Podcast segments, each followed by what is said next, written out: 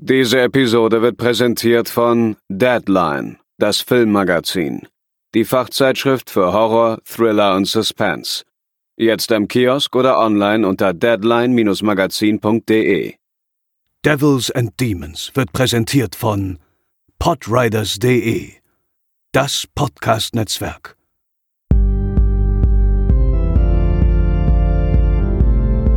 They're coming to get you, Barbara. For you. Moin Moin und herzlich willkommen zur siebten Episode von Recent Scares. Beim letzten Mal ähm, haben wir ja quasi das äh, Halloween ein bisschen gefeiert und ich habe euch ein paar Tipps und Empfehlungen für Halloween gegeben. Nun ist jetzt schon wieder so viel Zeit vergangen, dass es jetzt eher Weihnachtstipps werden, aber gleichzeitig auch wieder nicht, weil die Sachen, die ich heute bespreche, teilweise schon wieder vor so vielen Wochen veröffentlicht wurden, dass sie schon wieder gar nicht mehr so richtig aktuell sind. Aber da bin ich ehrlich, kann ich auch ganz äh, ehrlich zu euch sein. Ich komme da gerade gar nicht ähm, hinterher teilweise, weil auch echt viele coole Sachen rauskommen und ich die natürlich auch alle ähm, mir für euch angucken will und nicht einfach nur irgendwie euch so aus dem Trocknen heraus irgendwelche Sachen empfehlen will, sondern natürlich auch nur die Sachen, die ich auch wirklich persönlich empfehlen kann. Ähm, ich wollte euch eigentlich mal ein bisschen was äh, zum Thema Bootlegs äh, zu Beginn erzählen. Das machen wir aber tatsächlich erst beim nächsten Mal, ähm, wenn das Thema durch, äh, sag ich mal, ein paar äh, dubiose Veröffentlichungen bekannter Filme aus Hongkong in Deutschland ähm, zum Thema hier wird. Und dann erkläre ich euch nochmal so ein bisschen, woran ihr erkennt, ähm, wenn sich eine Veröffentlichung um einen Bootleg handelt, ähm, was es damit auf sich hat, äh, wie strafrechtlich relevant das ganze Thema ist und wie man vielleicht ähm, ja damit persönlich umgehen kann, sollte ähm, und wie verwerflich das Ganze ist. Aber das machen wir, wie gesagt, beim nächsten Mal. Ein anderes Thema, äh, welches aufgekommen ist, ist das Thema Heimkino-Setup. Also ähm, in welchem Setup gucken wir eigentlich Filme zu Hause? Was haben wir für einen Fernseher? Was haben wir für einen UHD oder Blu-ray-Player? Gucken wir auf der Playstation? Ähm, was haben wir für Soundanlagen und so weiter? Das interessiert mich auch bei euch mal. Also ähm, schreibt mir das gerne entweder in die Spotify-Kommentare oder halt gerne auch im Discord als als ähm, Antwort quasi auf äh, diese Episode. Das interessiert mich wirklich mal und vor allem auch, wie wichtig euch diese einzelnen Punkte sind. Zum Beispiel bei mir ist es so, ich lege deutlich mehr Wert auf die Bildqualität als auf die Soundqualität. Ähm, ich habe zum Beispiel früher deutlich mehr Wert auf Sound gelegt. Ich habe auch eine, ähm, die ist mittlerweile doch schon auch relativ alt, die ist jetzt auch schon äh, zwölf Jahre alt, glaube ich, die komplette Anlage. Ich habe eine Dolby Surround Anlage von Harman Kardon und die ist angeschlossen an einen Onkyo Receiver. Ähm, aber ganz ehrlich, ich, das nimmt so viel Platz weg, finde ich, in der Wohnung. Und wenn du halt nicht gerade so eine perfekt geschneiderte Wohnung hast ähm, und deine, deine Boxen halt kabelgebunden sind, dann kannst du das echt nicht. Also klar, man kann das schön verstecken, verpacken, wenn man handwerklich begabt ist, aber wenn man so wie ich ähm, äh, so wie ich unterwegs ist, äh, dann funktioniert das halt nicht. Und dann sehen die Dinge halt alle nervig aus, wenn du da Kabel überall an den Heizungen lang liegen hast und die Boxen überall rumstehen. Der Subwoofer ist riesengroß, die, der Receiver ist auch irgendwie nicht gerade klein. Und da muss ich sagen, ähm, würde ich gerne von wegkommen.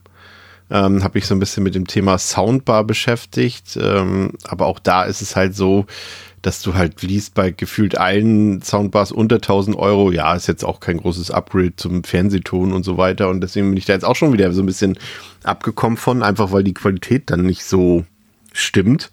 Zumindest nicht für unsere Zwecke, dass wir halt ähm, unsere geilen Filme zu Hause alle ähm, hier ballern wollen. Ne?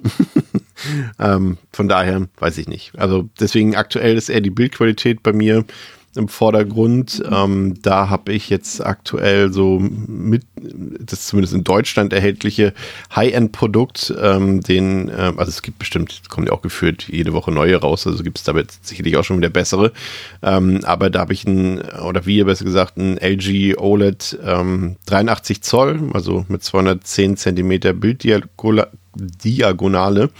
Und ähm, der war halt echt nicht billig, der war sauteuer, aber ich muss sagen, es hat sich echt gelohnt. Das Teil ist unfassbar geil.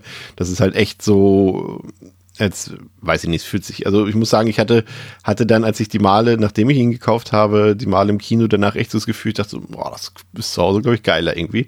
Weil wenn du da dann, wie gesagt, ich gehöre auch zu den Leuten, die relativ dicht dran sitzen, so auf zwei Meter, und dann ist das schon geil. Dann fühlt sich das echt schon wie eine große Leinwand an und äh, die Farben sind so unfassbar geil auf diesem OLED-Fernseher. Und wie gesagt, 83 Zoll, das ist halt echt schon dann wirklich mal Heimkino in Anführungszeichen. Und äh, das macht dann richtig Spaß, auch viele Filme dann nochmal neu zu entdecken und wieder zu entdecken. Und ähm, wie gesagt, wenn man das Taschengeld in Anführungszeichen übrig hat, äh, kann man mal in die Richtung schielen. Das ist ein schon gewaltiger Unterschied zu normalen ähm, HD-Fernsehern oder UHD-Fernsehern. Ähm, schon ein geiles Teil. Ja, ansonsten ähm, gucke ich tatsächlich auch noch über einen UHD-Player. Ich bin, war irgendwie noch nie so ein Fan davon, irgendwie meine meine Scheiben über Konsolen zu gucken. Das ist aber, glaube ich, einfach so ein persönliches Ding, dass ich das einfach nicht so miteinander assoziiere und deshalb einfach auch nicht mache. Und deswegen bin ich noch so ein klassischer Player-Fan. Ja, und im Grunde war es das eigentlich auch schon zu diesem Thema. Also wie gesagt, äh, mich interessiert gerne, wie ihr eure Filme guckt ähm, und was euch da wichtig ist. Und dann reden wir beim nächsten Mal mal ein bisschen über das Thema Bootlegs. Aber lasst uns jetzt gerne mal in die zahlreichen Veröffentlichungen einsteigen, die so in den letzten zwei Monaten rausgekommen sind. Ja, den Anfang machen wir mit der UHD oder 4K UHD Veröffentlichung ähm, von I Still Know What You Did Last Summer aus dem Jahre 1998. Also ich weiß noch immer, was du letzten Sommer getan hast, der eben in den USA von Sony Pictures ähm, ja, als ganz gewöhnliche UHD rausgekommen ist im Herbst. Äh, für diejenigen, die es äh, nicht mehr wissen, kurz ähm, die übliche Zusammenfassung. Ein Jahr ist vergangen, seitdem der blutrünstige Mörder mit dem Fischehaken eine Kleinstadt in Angst und Schrecken versetzte. Aber Judy James hat die Tage des Terrors noch immer nicht verdaut. Da kommt das Angebot, ihre Freundin Carla gerade recht, das Wochenende zu viert auf den Bahamas zu verbringen. Doch kaum ist die gut gelaunte Clique gelandet, wird der Traumurlaub zum Albtraum. Während ein Sturm aufzieht, meldet sich der totgeglaubte Killer zurück und macht erbarmungslose Jagd auf Judy und ihre Freunde. Ja, ähm, es ist erstaunlich, ähm, dass das Sequel eher überzeugt mit einer Steigerung an, an audiovisuellen Qualitäten. Ähm, es gibt da ein paar echt wirklich schöne Shots in dem Film. Der Film hat einen großartigen Soundtrack und das ist letztendlich auch die Stärke des Films. Leider können da eben ähm, die eigentlich ja gar nicht vorhandene Story und auch ähm, der Cast, äh, der echt Schwierigkeiten hat, die die debilen Figuren so ein bisschen irgendwie zu gestalten, das kann er nicht mithalten. Und in der zweiten Filmhälfte wird es dann auch echt ein bisschen ärgerlich. Ähm, es ist erschreckend, wie der Film seine Figuren für dumm erklärt und äh, wie du als äh, zuschauende Person eben sämtliche Twists und Turns schon gefühlt 20, 30 Minuten vor den Figuren errätst oder was heißt errätst, du musst nicht mal mitraten, du bekommst sie halt gefühlt auf dem, auf dem Serviertablett präsentiert und ja, der Film ist halt nicht so wirklich gut. Ähm, wir haben auch eine entsprechende Episode damals gemacht. Ähm, nichtsdestotrotz wir als Slasher-Fans versorgen natürlich trotzdem das Heimkino damit. Deswegen habe ich mich eigentlich doch gefreut, den Film ähm, auf UHD sehen zu können. Und äh, nachdem ja auch schon der erste Teil der ähm, Slasher-Reihe letztendlich auf UHD überzeugen konnte, setzt dieses Sequel sogar noch mal ein obendrauf. Also die Importveröffentlichung, die kommt erstmal in so einem Slipcover daher das allerdings, so fair muss man sein, in der Regel, wenn man es bei Amazon.com bestellt, sehr angeditscht bei uns ankommt, ähm, weil da auch keine Folie drumherum ist. Die Folie ist dann erst um den normalen, um das normale Keepcase herum, sozusagen. Ähm, ja, die Bildqualität äh, der UHD ist, ist sehr beeindruckend äh, für 90er Jahre Katalogtitel von Sony, also bis auf ein paar weiche Einstellungen in Totalen oder wenn Stock-Footage verwendet wird oder der ganz geringe Einsatz von CGI, ähm, dann ist es ein bisschen schwächer, aber ansonsten erstrahlt das Bild wirklich in großartige Schärfe und in tollen Farben dank äh, Dolby Vision HDR und ähm, es wurde eigens auch dafür ein neues Master vom 35 mm negativ erstellt und das Ergebnis muss ich sagen, stellt ein riesiges, riesiges Upgrade zur alten äh, Blu-ray-Veröffentlichung dar. Man kann jetzt echt jedes noch so kleine Detail erkennen. Ähm, auch so, ihr kennt ja diese ominöse Cameo-Rolle dort von Jack Black in dem Film. Der trägt ja dort Dreadlocks und du kannst wirklich jedes einzelne Haarfizzle dort erkennen. Also so kann das aussehen, ähm, wenn sich mal jemand Mühe gibt. Und sogar die Tonspur hat ein Upgrade bekommen von 5.1 auf Dolby Atmos 7.1. Ähm, und das Wichtigste ist, das ist das Allerwichtigste. Auch wenn es nirgends draufsteht, die UHD hat auch eine deutsche Tonspur. Also von daher, selbst für die ähm, Synchro-Freunde ist ähm, diese VE empfehlenswert. Ähm, die Extras der Blu-ray, die äh, ließen sich dank Region-Lock äh, zumindest bei mir nicht abspielen. Abspielen dafür besitzt aber auch die UHD ein paar Extras. Da gibt es zum Beispiel ein Interview mit äh, Muse Watson, der den Killer in dem Film gespielt hat oder in beiden Filmen. Ähm, das konnte man auch schon auf dem 88 Films Release ähm, sehen, dieses Interview. Und dazu gibt es auch noch ähm, einen hörenswerten Audiokommentar von Regisseur Danny Cannon. Ähm, der ist wirklich gut, weil ich glaube, mich erinnern zu können, dass es das erste Mal war, dass er den Film gesehen hat seit Release und äh, da jetzt nochmal drauf zurückgeblickt hat. Also nicht viele Extras, aber auch nicht schlecht. Auf jeden Fall für Fans der Reihe und für Kompetisten ist es eine große Empfehlung. Ähm, der Film bekommt von mir zwei von fünf Sternen, aber die Veröffentlichung bekommt von mir vier von fünf Sternen, also wirklich sehr empfehlenswert. Ja, ein paar von euch können sich vielleicht noch an The Barn erinnern. Das war so ein ja, Independent Slasher, würde ich sagen, hm, vor ein paar Jährchen, der eigentlich ganz nett war. Und da ist jetzt der zweite Teil rausgekommen aus dem Jahre 2022. Der hat Iron New Media als Blu-ray und DVD hier rausgebracht im Keep Case. Ähm, worum geht's? Halloween, Anfang der 90er, ein paar Jahre sind vergangen, seit ein dämonisches Killer-Trio eine Teenager-Clique in der Kleinstadt Helens Valley in Angst und Schrecken versetzt hat. Michelle, die einzige Überlebende des Massakers, ist inzwischen in einer Studentenverbindung und organisiert eine Gruselparty. Die nimmt jedoch rasch einen blutigen Verlauf. Ja, und ich würde sagen, wer The Barn mochte, der wird eigentlich auch The Barn Part 2 zu schätzen wissen.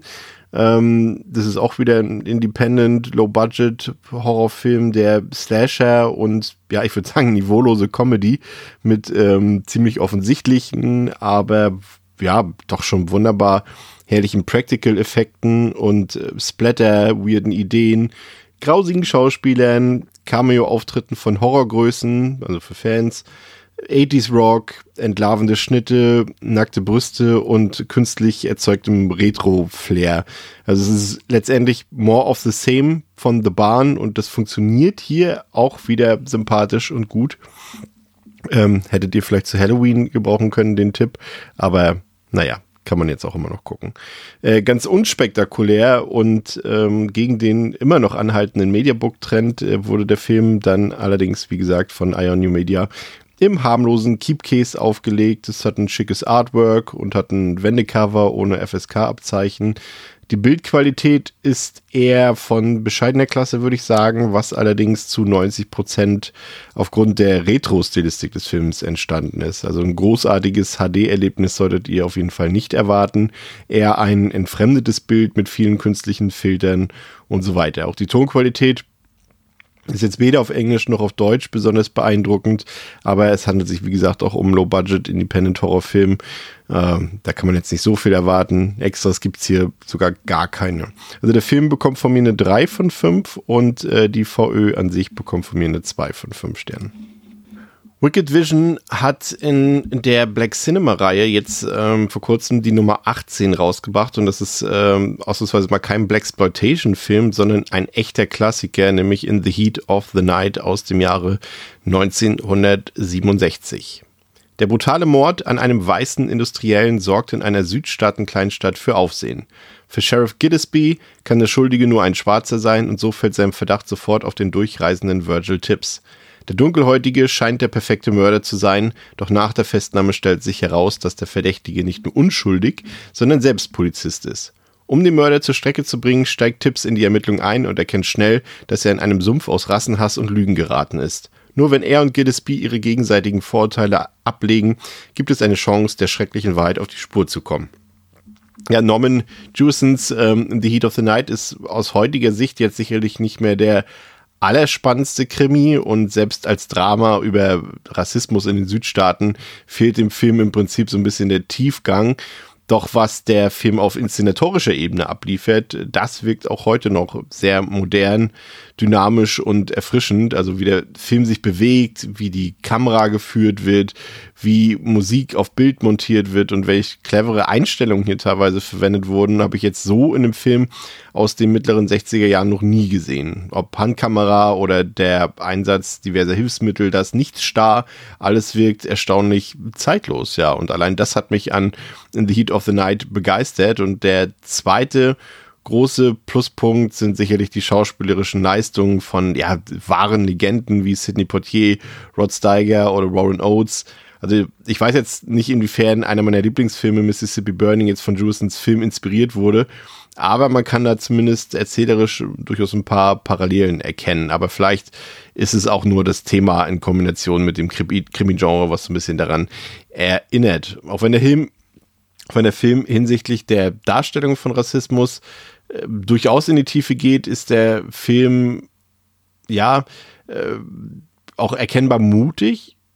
Und äh, ich verstehe, warum man das damals vermutete, dass man ihn also im Süden der USA vermutlich nicht groß in den Nichtspielhäusern bespielen werden kann. Also man hat den quasi dem Film das nicht zugetraut, weil er eben doch schon relativ den Leuten so ein Spiegel vors Gesicht hält. Und ja, das fand ich echt, also für, für, für den Jahrgang echt äh, äh ziemlich mutig. Der Film wirkt auf jeden Fall für seine Zeit sehr echt und sehr realistisch, was eben auch an den starken Leistungen des Casts liegen dürfte.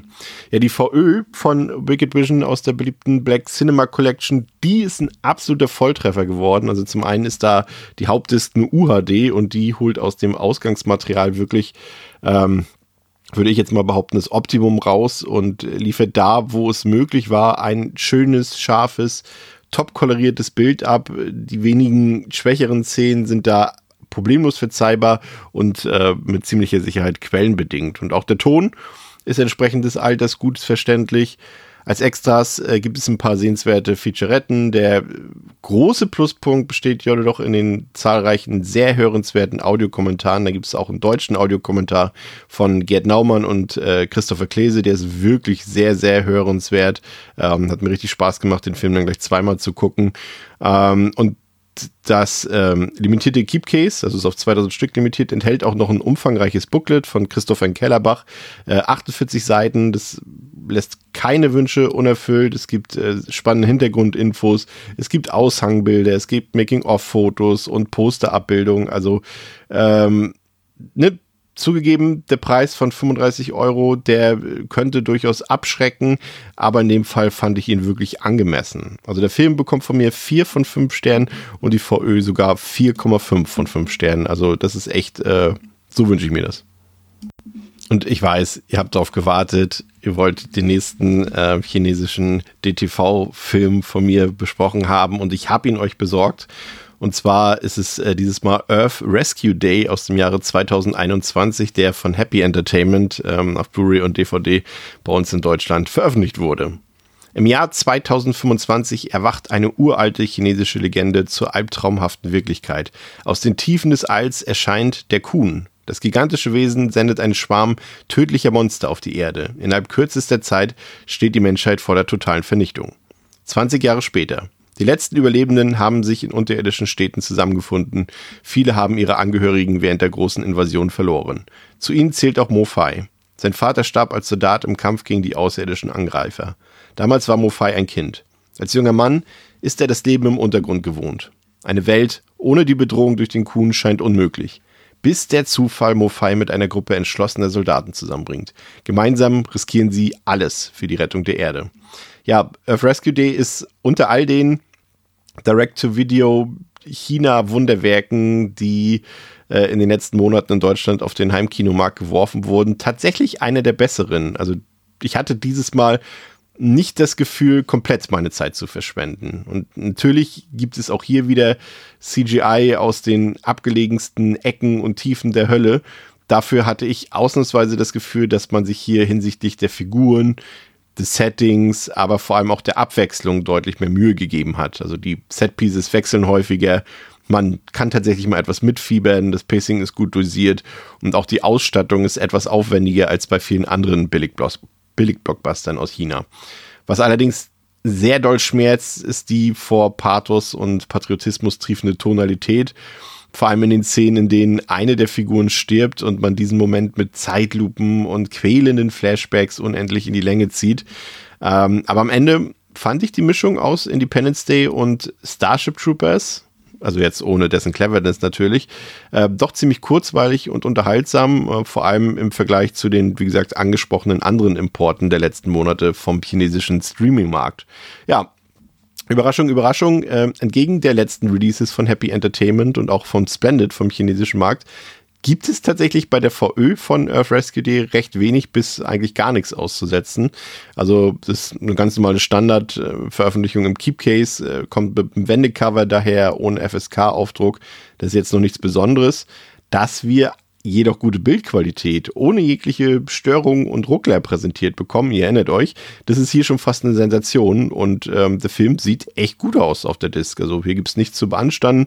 Auch die deutsche Tonspur klingt zu Beginn äh, ja, manchmal vielleicht etwas seltsam abgemischt, aber das passt durchaus. Ähm, ja, Extras gibt es wie gewohnt keine, aber was bei solchem Titel, bei solch einem Titel eben auch erwartbar ist und auch nicht notwendig ist, dass man da Extras abliefert. Also ein guckbarer Film auf einer guckbaren Scheibe, da kann man auch äh, kurz vor Weihnachten nochmal erstaunt sein. Film bekommt drei von fünf Sternen und auch die Veröffentlichung bekommt von mir drei von fünf Sternen. Ja, jetzt nicht so sehr äh, gewartet haben wir, glaube ich, auf die Fortsetzung von äh, The Mac, ähm, die ja jetzt in diesem Sommer rausgekommen ist und mittlerweile ja auch schon im Heimkino veröffentlicht wurde mit dem Untertitel The Trench. Und ähm, ja, da geht's weiter mit der Handlung um äh, Jonas Taylor, der mittlerweile ein Forschungsteam auf ähm, einen ja, Erkundungstauchgang in die tiefsten Tiefen des Ozeans führt, doch die Reise endet in einem Chaos im Kampf gegen kolossale prähistorische Haie und unerbitterliche Umweltplünderer müssen sie ihre gnadenlosen Feinde überholen, überlisten und überschwimmen. Ja, ähm, es hat sich so ein bisschen angefühlt wie so diese Trash- und Unterwasser-Variante äh, von äh, Godzilla vs. Kong äh, mit diesem Hohlerden-Ding dort. Äh, das hat man dann irgendwie mit Versatzstücken aus anderen ähnlich gelagerten Filmen der letzten Jahrzehnte äh, gepaart, wie zum Beispiel Underwater. Äh, ja, es ist mittlerweile eben, glaube ich, eher ein Film, der für den chinesischen Markt gemacht wurde. Ich glaube, die Fortsetzung gibt es auch nur deshalb, weil der Film in China relativ ähm, erfolgreich war, ja auch aufgrund der, der Co-Star-Besetzung des Films, aber eben haben sich auch die Effekte äh, ganz gemäß äh, dieses Produktionshintergrundes dem chinesischen Standard angepasst. Äh, teilweise echt miese Effekte. Auch der Cast agiert an der Grenze zur Lächerlichkeit und die komplette Geschichte des Films ist absoluter Mumpitz der übelsten Sorte. Und dann gibt's auch äh, noch kaum mehr Blut und Kills als im Vorgänger, was man sich ja vielleicht so ein bisschen erhofft hatte. Und trotzdem hat mir der Film etwas mehr Spaß gemacht, weil er sich deutlich weniger ernst nimmt und eben auch weiß, dass er einfach nur kompletter Quatsch ist. Dazu hatte ich irgendwie totalen Bock auf die Tiefsee und auch äh, dieser nicht gerade wissenschaftlichen Version der Tiefsee. Die Mechs äh, sind gut dosiert, dazu gibt es auch einen Riesenkraken. Das geht alles deutlich schlimmer. Äh, also wenn man weiß, worauf man sich einlässt, kann man hier durchaus Spaß haben ich frage mich nur, was Ben Wheatley mit all dem zu tun hat. Also das ist ja ein Regisseur, der durchaus eine eigene Note in seine Filme bringt und der ja auch schon einige tolle Filme gemacht hat. Seine, ja, seinen Stil, seine Art, Regie zu führen, erkennt man in diesem Film überhaupt nicht wieder. Es ist eine absolute Auftragsarbeit, glaube ich, für ihn gewesen. Aber ganz ehrlich, ich bin da jetzt nicht böse auf ihn, weil der will halt auch mal Geld verdienen mit seiner Arbeit. Ne? Also von daher, naja. Ähm, und eine Sache habe ich mich noch gefragt, falls ihr den Film gesehen habt, warum sahen eigentlich die äh, Helme der Taucheranzüge aus wie so Mini-Mixer oder was heißt Mini-Mixer, wie große Mixer, die den Leuten über die Köpfe gezogen wurden. Also wenn ihr das wisst, äh, schreibt mir gerne. Naja, Warner hat äh, Mac 2 als äh, DVD, Blu-ray und UHD aufgelegt und äh, dazu auch noch Steelbooks spendiert. Ich habe jetzt ähm, hier das UHD-Steelbook vorliegen, dessen Artwork mit dem kleinen Hund und dem aufgerissenen Maul des Riesenmegalodons ziemlich cool rüberkommt, da auch der Titelschriftzug nicht zu präsent auf dem Motiv ist. Es ist natürlich Geschmackssache, aber ich brauche jetzt nicht unbedingt den Filmtitel vorne drauf. Die Rückseite ist dagegen nicht ganz so schön und wird von einem eher ja, einfallslosen Motiv eines angefressenen Warnschildes gebildet, aber immerhin wurde auf beiden Seiten mit etwas Spotluck gearbeitet. Ausgerechnet der Indruck äh, liefert dann das schönste Motiv äh, dieser VÖ ab. Das Steelbook enthält die UHD und die Blu-ray-Disc und im direkten Vergleich schneidet die UHD deutlich besser ab, meines Erachtens. Also die Bildqualität ist eine absolute Augenweide, knackenscharf und liefert ein großartiges HDR-Erlebnis ab und auch der Sound kann da problemlos mithalten.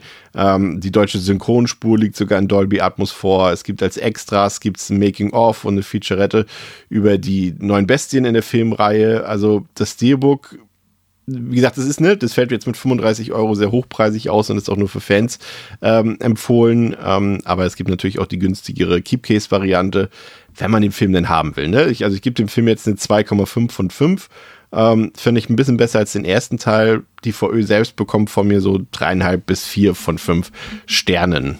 Soweit.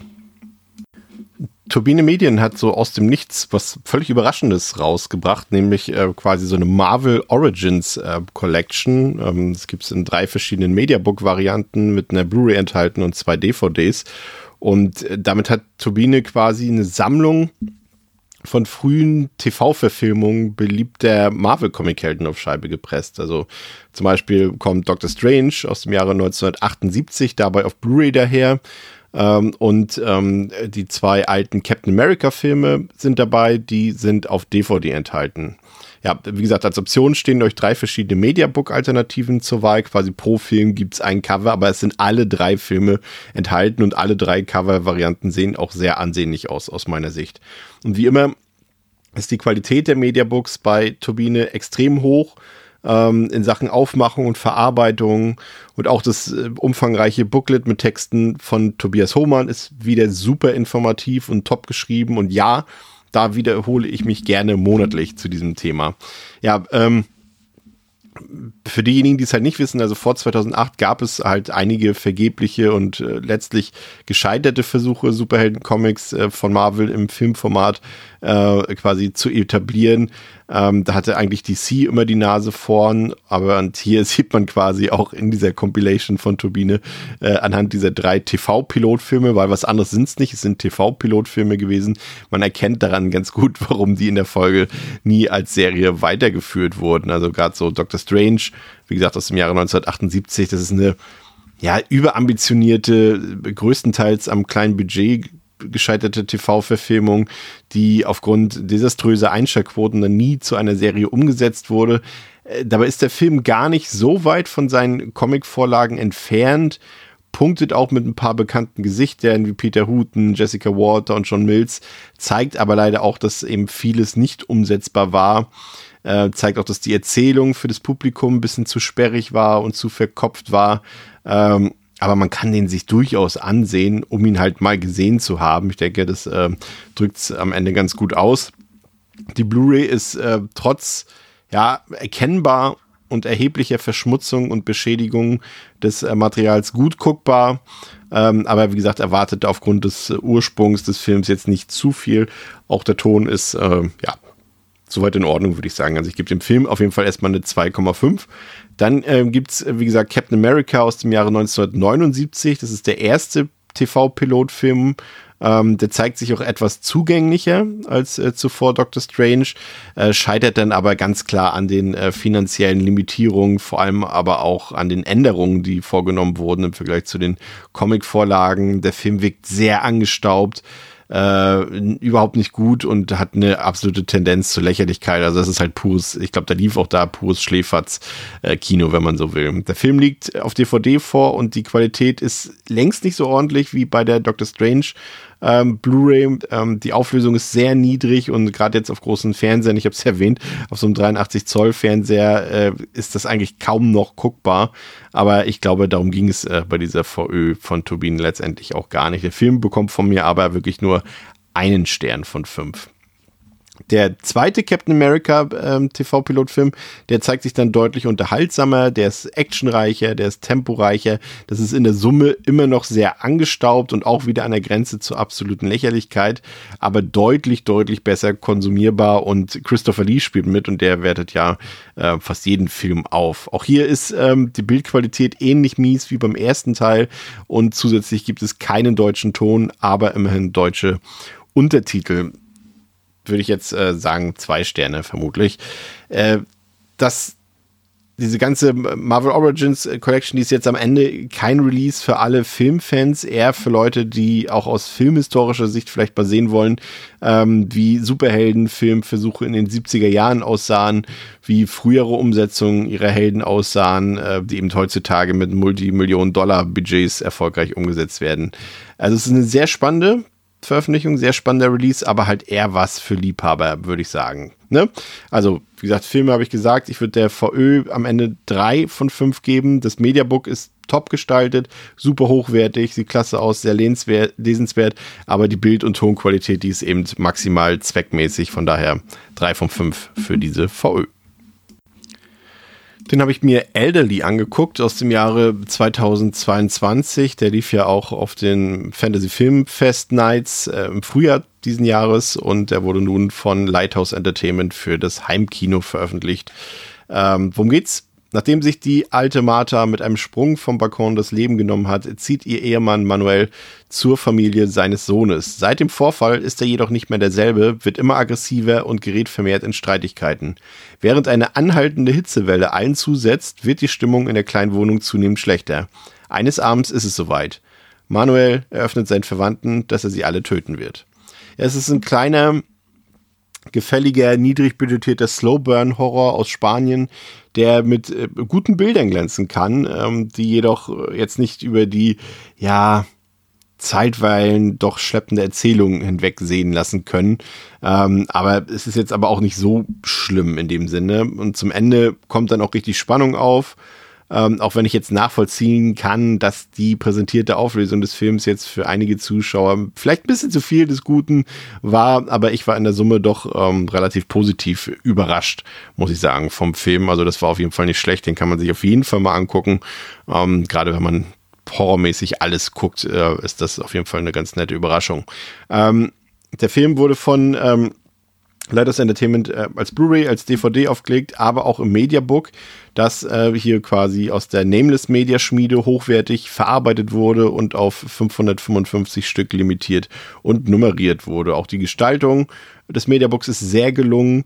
Ähm, das Cover wurde dabei teilweise mit Spotlack veredelt, ähm, was ja ich hatte wieder schon, ich habe so reingeguckt ins Booklet und dachte so, ah, es ist vom Wolfgang Brunner und ihr wisst, das ist jetzt nicht mein Lieblingstexter für Mediabook Texte, aber ausnahmsweise gibt es hier deutlich mehr als abgewandelte Promotexte und Biografien, sondern eine echte Filmanalyse. Also es geht doch, ähm, lieber Herr Brunner, wenn Sie das äh, dürfen, dann machen Sie das doch bitte und gerne häufiger. Die Bildqualität der Blu-ray ist mittelmäßig, würde ich sagen, teilweise unscharf und wenn ich mich nicht richtig verguckt habe, dafür kann allerdings der Verleih nichts, wurde hier auch mit einem ziemlich üblen Fake Grain gearbeitet, also mit äh, Fake Filmkorn. Und ja, das sieht ein bisschen, sah ein bisschen komisch aus. Der Film liegt ähm, zum einen in der OV-Version auf Spanisch vor, aber auch synchronisiert auf Deutsch. Ähm, es gibt auch deutsche Untertitel, sodass man ihn auch problemlos im O-Ton gucken kann. Dem Film würde ich drei von fünf Sternen geben. Der VÖ würde ich sogar dreieinhalb von fünf geben. Ebenfalls von Lighthouse Entertainment wurde der philippinische Zombie- bzw. Virus-Horrorfilm Day Zero rausgebracht, äh, auf Blu-ray, DVD, aber auch in zwei verschiedenen Mediabook-Varianten.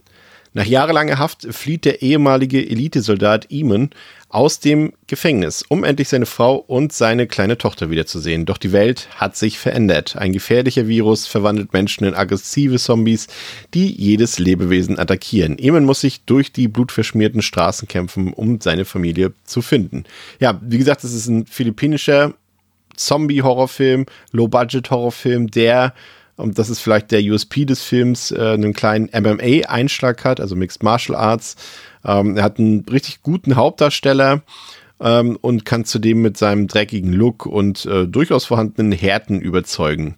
Manchmal ist das Editing ein bisschen komisch vom Film und auch die Settings werden nach einer gewissen Zeit etwas eintönig. Ähm, dafür gibt es aber dann gerade gegen Ende noch ein paar richtig gute Action-Sequenzen. Ähm, spannend ist der Film auch, weil er quasi die Produktion sieben Tage vor dem Covid-Ausbruch damals begonnen hat und er dann erst mehr als ein Jahr später in weiteren sieben Tagen zu Ende gedreht werden konnte. Und das Ergebnis kann sich aus meiner Sicht eigentlich ziemlich sehen lassen. Also neben der Keepcase-Variante gibt es dann im Film in den angesprochenen zwei verschiedenen Mediabook-Varianten. Mir hat dabei das gezeichnete Cover mit dem großen Zombie-Kopf ähm, deutlich besser gefallen als äh, das alternative Cover-Artwork produziert wurden die Mediabooks ähm, wie gewohnt von Nameless Media und sind dementsprechend auch hochwertig verarbeitet und auch gut gestaltet und haben auch ebenfalls ähm, wie bei Elderly wieder eine Spotluck-Veredelung. Im Booklet geht es ein wenig um Day Zero selbst. Ansonsten gibt es Texte zum ähm, Filmland, Philippinen und eben zum Zombie-Film im Allgemeinen. Zusätzlich gibt es auch noch ein Interview mit Regisseur Joey de Guzman ähm, und das Booklet wurde wieder von Wolfgang Brunner geschrieben. Den Film gibt es als OV-Version in Tagalog und in der deutschen Synchronfassung zuschaltbar mit deutschen Untertiteln. Und als kleines Extra gibt es noch äh, ein mehrsekündiges, ja, sekündiges Grußvideo des Regisseurs. Äh, besser als nichts, sage ich mal. Der Film bekommt von mir eine 3 von 5 und die VÖ aufgrund des wirklich sehr schön und hochwertig äh, verarbeiteten Mediabooks eine 3,5 von 5 Sternen. Ja, in den letzten Monaten gab es einen kleinen Hype um den Horrorfilm Cope Web, der in Deutschland ja ja eigentlich bisher noch gar keine Rolle spielte.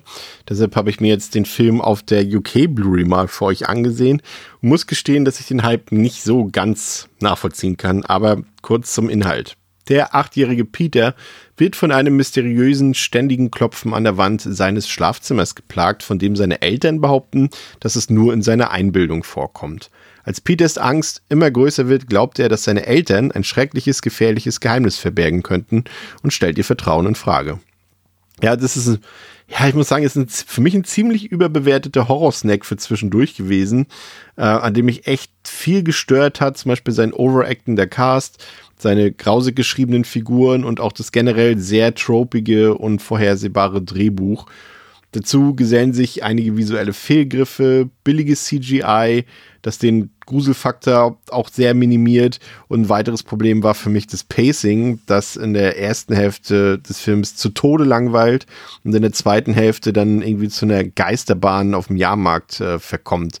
Also ja, vielleicht habe ich durch den zwischenzeitlichen Hype in der Horrorbubble auch einfach zu viel erwartet von dem Film aber ich kann mir vorstellen, dass die twistreiche Story zumindest einigen von euch gefallen könnte. Also lasst euch jetzt von meiner Meinung vielleicht nicht unbedingt abschrecken. Ähm, wenn ihr den Film aktuell sehen wollt, könnt ihr das digital über ein paar Umwege machen. Falls ihr ihn auf Scheibe haben wollt, hat Lionsgate UK, wie gesagt, eine Blu-ray rausgebracht in England. Die könnt ihr euch ganz normal bei Amazon UK bestellen.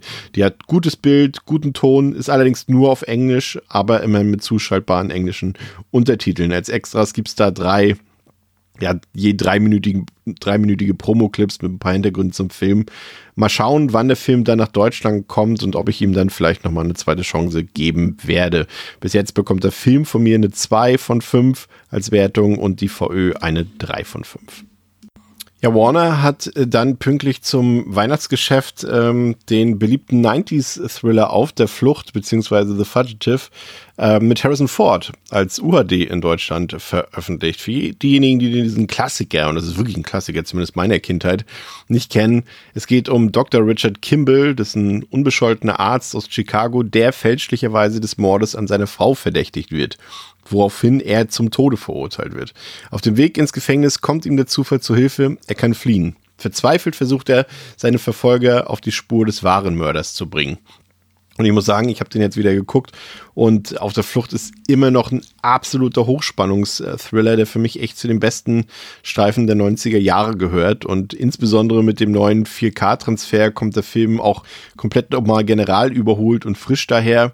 Harrison Ford und Tommy Lee Jones, die liefern sich hier ein gnadenloses Duell und Versteckspiel und begeistern von der ersten bis zur letzten Sekunde, auch wenn mir die Auflösung des Plots bis heute nicht so ganz gefällt, aber die vorherigen Stationen sind ja allesamt mehr als gelungen und fühlen sich wunderbar lebendig an, was man heutzutage leider irgendwie kaum noch in Filmen beobachten kann, da eben kaum noch der physische Aufwand in Sachen Ausstattung, Kulissen und Statisten betrieben wird, wie eben damals. Ja, und krass ist, wenn man, also bedenkt man, dass Harrison Ford zu dem Zeitpunkt schon über 50 Jahre alt war, merkt man erst, wie alt der gute Mann heute bereits ist. Und äh, das hat mich dann auch nochmal ein bisschen überrascht. Aber davon abgesehen äh, ist es auf der Flucht immer noch ein Top-Thriller, einer der besten seiner Art. Der ist absolut null angestaubt und den kann ich absolut empfehlen. Und zwar am besten in dieser, in diesem neuen Release. Ne? Also die UHD, die gibt's bisher nur im Steelbook. Ähm, das, dessen Motiv jetzt nicht besonders schick ist. Es wird garantiert auch noch ein Keepcase nachkommen. Ähm, wie gesagt, also wie gesagt, Steelbook-Motiv hätte ich den Film jetzt nicht äh, für uns hier bei Recent Scares besprechen wollen, dann hätte ich wahrscheinlich auch noch gewartet aufs Keepcase, weil so in Sachen digitalen Grafikdesign ähm, weiß ich nicht. Da hat man hat sich irgendjemand ausgetobt und das geht ja selten gut, weil das ja eben auch meistens subjektiv ist. Hier hätte ich mir dann doch eher ein klassischeres Motiv gewünscht, irgendwie ein Kinoposter oder sonstiges als Artwork. Aber nun gut. Im Steelbook gibt es dann eine Blu-ray und eine UHD. Ähm, bei der Blu-ray äh, handelt es sich um die uralte Auflage von damals, die eben nicht gerade mit Qualität glänzen konnte. Aber wer eben vielleicht sogar den Unterschied äh, zur neuen UHD mal sehen will, was das für ein krasses Upgrade darstellt, da taugt die Blu-ray zumindest noch für. Denn die UHD die holt wirklich alles aus dem Film raus, was machbar war und äh, lässt den Film nochmal komplett neu glänzen. Also ich würde sagen, die Bildqualität ist für einen Katalogtitel außerordentlich gut und äh, würde ich sagen, gehört zu den bisher besten ähm, Filmklassikern in Anführungszeichen, die jetzt in UAD neu aufgelegt wurden und auch die neue Atmosspur im O-Ton, die macht einiges her. Also so wie diese Disc dürfen gerne in Zukunft gerne alle Katalogtitel behandelt werden. Der Film bekommt von mir vier von fünf Sternen, nach wie vor richtig guter Film und auch die Disc bekommt von mir ähm, vier von fünf Sternen, beziehungsweise die VÖ. Man könnte jetzt noch einen Abzug machen für das Steelbook, aber wie gesagt, ein Keepcase-Release folgt ja immer noch und gerade so die Gestaltung, künstlerische Gestaltung ist ja eh immer Geschmackssache. Aber wenn ihr noch einen Film, einen Klassiker zu Weihnachten euch reinziehen wollt, guckt auf der Flucht hier in UHD, ist richtig, richtig geiles Teil endlich nach Deutschland gekommen ist der Film Terrified aus dem Jahre 2017. Pandastorm hat den ähm, hier im Mediabook und jetzt auch frisch vor Weihnachten noch im Keepcase veröffentlicht. Ich habe äh, Terrified äh, bereits vor, ich glaube, ja, fünf Jahren gesehen und war damals ziemlich angetan von dem argentinischen Grusel-Horror von Demian Rugner, äh, dessen neuer Film When Evil Lurks übrigens äh, gerade ebenfalls wieder für ordentlich Furore sorgt und jetzt auch auf den Fantasy Filmfest White Nights im Januar äh, laufen wird. Ähm, und Pandastorm hat, wie gesagt, Terrified nun endlich nach Deutschland gebracht. Ähm, aber für diejenigen, die es nicht wissen, worum geht es überhaupt? Eine Reihe blutiger, übernatürlicher Vorfälle versetzt ein ruhiges Viertel von Buenos Aires in Angst und Schrecken. Körperschweben, Tod erwachen zum Leben, eine böse Macht ernährt sich von Leid und Schmerz. Drei Forscher für paranormale Phänomene und ein vor der Rente stehender Polizeikommissar gehen der Anomalie auf den Grund und begeben sich dabei selbst in Lebensgefahr. Ja, also Terrified war und ist äh, eine echte Überraschung für mich. Der Film ist clever erzählt und strukturiert. Äh, da zieht er uns in diese Nachbarschaft rein, in der sehr, sehr merkwürdige Dinge vor sich gehen. Äh, ich will da jetzt auch gar nicht mehr ins Detail gehen, weil mehr zu erzählen wäre halt schon zu viel.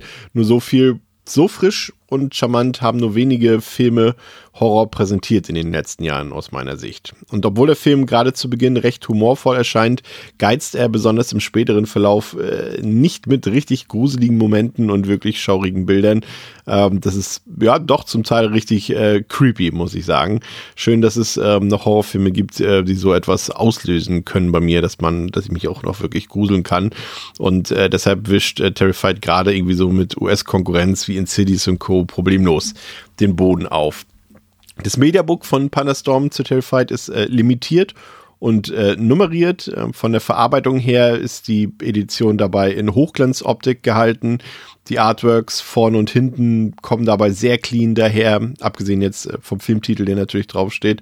Innen äh, lässt sich dann neben der Blu-ray und der DVD ein Booklet finden, das mehrsprachig gehalten ist, in Englisch und in Deutsch. Ähm, deshalb ist der Textanteil doch insgesamt sehr kurz ausgefallen und stammt ähm, subjektiverweise auch vom Regisseur selbst. Aber dazu gibt es ja noch ein paar coole Behind-the-Scenes-Fotos und äh, Konzeptzeichnungen.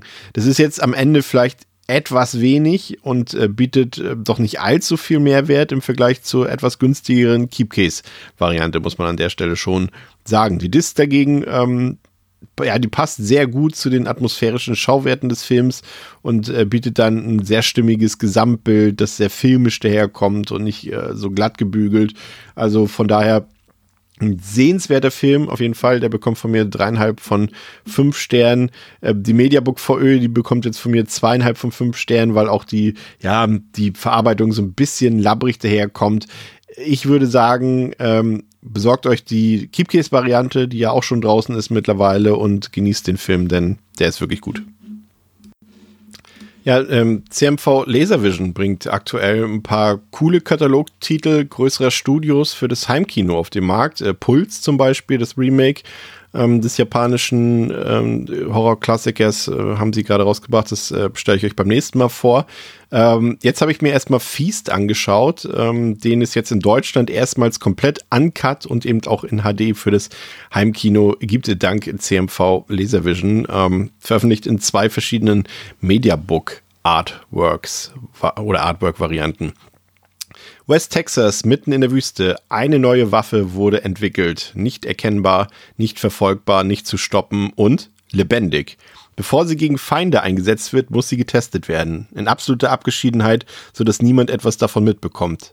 Naja, fast niemand. Ein zusammengewürfelter Haufen von mehr oder weniger skurrilen Gästen tummelt sich in einer einsamen Bar in der Wüste an einem verdammt normalen Abend, der sich als verdammt letzter Abend für die Barbesucher entpuppt. Ja, Feast äh, ist damals als Produkt einer Hollywood-Reality-Show entstanden, an der unter anderem auch Matt Damon und Wes Craven beteiligt waren. Und liest man sich ein wenig in die Thematik ein, ist äh, Gulliges Film unter ja, sehr schwierigen Bedingungen und Voraussetzungen entstanden. Und gemessen daran ist ihm ein durchaus unterhaltsames und nettes Creature-Feature gelungen, das vor allem mit seinen ja, schleimigen und blutigen Gore-Effekten und einer gewissen Geschmacklosigkeit äh, glänzt. Im Grunde ist Fies dabei so eine Art Kammerspiel und Siege-Movie, also ein Belagerungsfilm mit vielen Figuren, was auch ein bisschen an die zweite Filmhälfte vom From Dust to Dawn erinnert, äh, also jetzt zumindest auf dem Blatt Papier. Ähm, es gibt auch ein paar bekannte Gesichter zu sehen. Jason Mewes ist dabei, Henry Rollins, äh, der Rapper Treach ist dabei und OC California Star Navi Ravat ist dabei.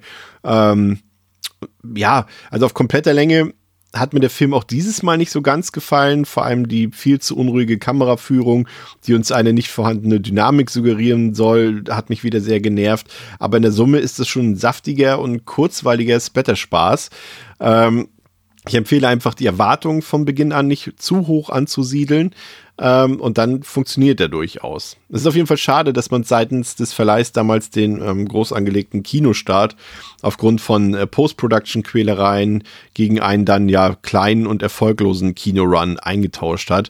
Aber immerhin wurde der Film dann im Heimkino zum Hit und hat ja auch noch zwei weitere Sequels ähm, vom selben Regisseur nach sich gezogen.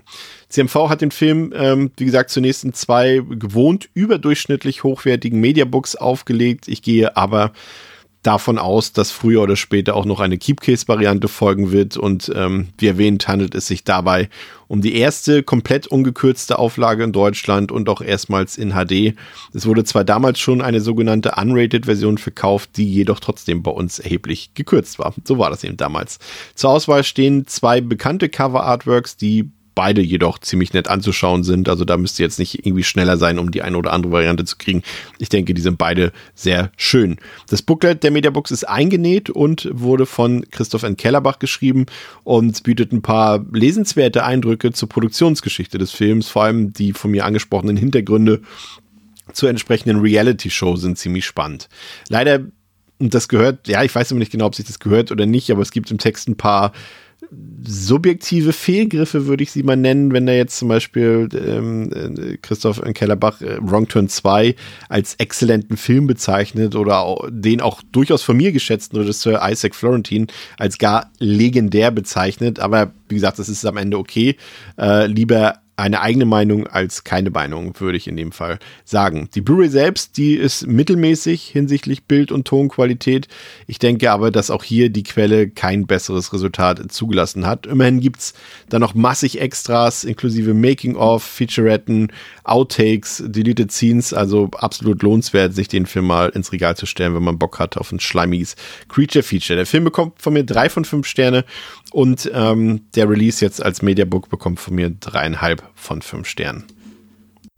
Ja, heute ein bisschen kürzer als gewohnt. Ähm, dafür ein kleines Sorry, aber ich bin halt schon dabei, die ähm, nächste Episode zu produzieren, die dann wieder ein bisschen länger wird. Da erzähle ich euch, wie gesagt, auch ein bisschen was zur Bootleg-Thematik. Ansonsten ähm, wünsche ich euch hier an dieser Stelle, auch wenn wir uns jetzt natürlich nochmal in der normalen, regulären Folge hören, wünsche ich euch trotzdem schon mal schöne Feiertage, ein schönes Weihnachtsfest, wenn ihr es feiert, einen guten Rutsch ins neue Jahr äh, danke, dass ihr das Format so gut aufgenommen habt. Danke, dass euch das so viel Spaß macht und ihr mir genauso gerne zuhört wie in den normalen Episoden. Das äh, bereitet mir Freude, macht mir Spaß und ähm, bin ich unendlich dankbar. Ähm, euch unendlich dankbar für. Also äh, gönnt euch jetzt noch ein paar schöne Sachen für den Weihnachtsbaum oder unter dem Weihnachtsbaum besser gesagt, ein paar schöne Filmchen und so weiter. Irgendwas, was mit Film zu tun hat, kommt immer gut an und äh, im Zweifel schenkt euch einfach selbst was, so wie ich das immer mache. Ist ja, ist ja ganz klar. Also von daher vielen Dank für eure Aufmerksamkeit. Bis zum nächsten Mal bei Recent Scares. Macht's gut, euer Chris. Ciao, ciao.